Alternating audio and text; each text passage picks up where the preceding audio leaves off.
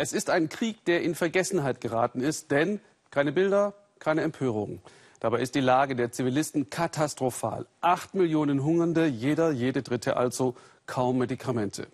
Jetzt durfte unser jemenitisches Team erstmals wieder drehen mit einer Ärztin auf Seiten der Houthi-Rebellen. Im jemenitischen Bürgerkrieg stehen sich auch Saudi-Arabien auf Seiten der jemenitischen Armee und Iran auf Seiten der Houthi-Rebellen gegenüber.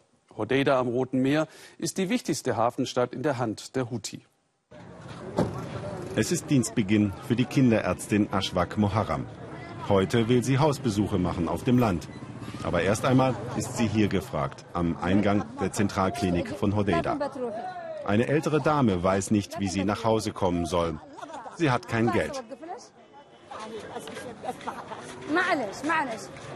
Ashwak ruft ihren Fahrer herbei. Such bitte ein Taxi für sie. Und gib ihr 2000 Real, damit sie das Taxi bezahlen kann.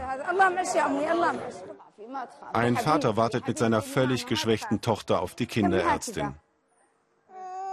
Von Berufswegen muss Ashwak Optimistin sein, aber sie ist zugleich frustriert. In den drei Jahren des Krieges ist die Zahl der unterernährten Kinder explodiert. Oft ist das Leid für Ashwak unerträglich. Vor allem dann, wenn Kinder erst ins Krankenhaus gebracht werden, wenn es vielleicht schon zu spät ist. Weine nicht, mein Liebling, weine nicht. Hab keine Angst.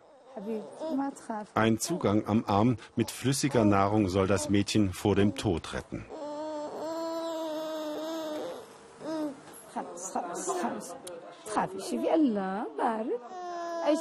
Wie heißt du? Keine Antwort. Die Sechsjährige ist zu entkräftet. Sie heißt Aisha, sagt der Vater. Während der ganzen Untersuchung bringt das Mädchen nicht ein einziges Wort heraus. Ashwak wird versuchen, das Mädchen zu retten, aber ihre ganze Arbeit hängt davon ab, ob genügend Hilfslieferungen mit Medikamenten Jemen erreichen.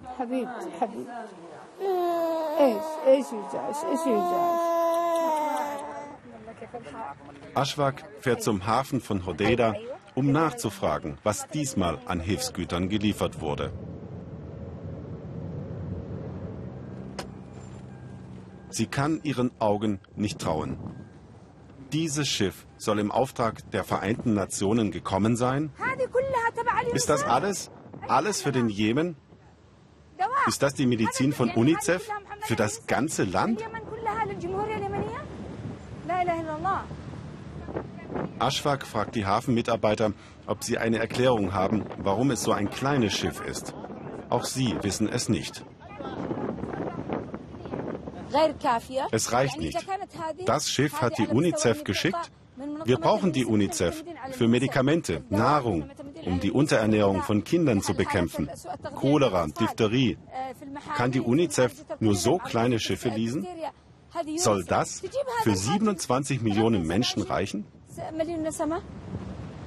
Der Hafen von Hodeida ist der größte und damit wichtigste Hafen im Gebiet der Houthi-Rebellen.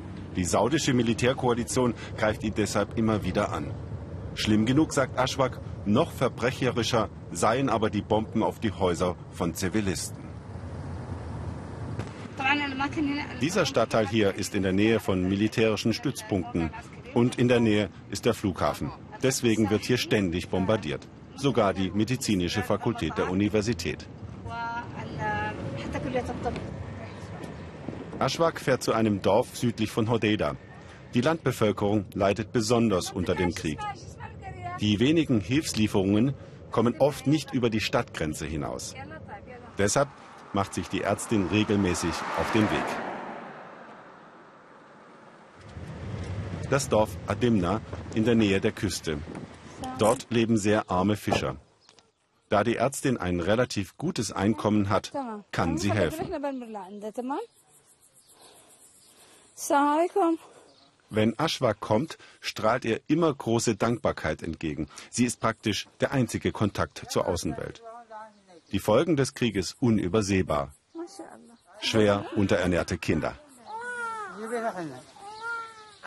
Früher konnte ich meinem Kind alle zwei Tage Milch geben, jetzt aber habe ich seit zwei Monaten nichts mehr bekommen. Aus Dankbarkeit, dass Ashwag die Kinder umsonst behandelt, geben ihr die Eltern Henna. Eine kleine Geste, mit der sie in ihrer Armut ihre Würde erhalten.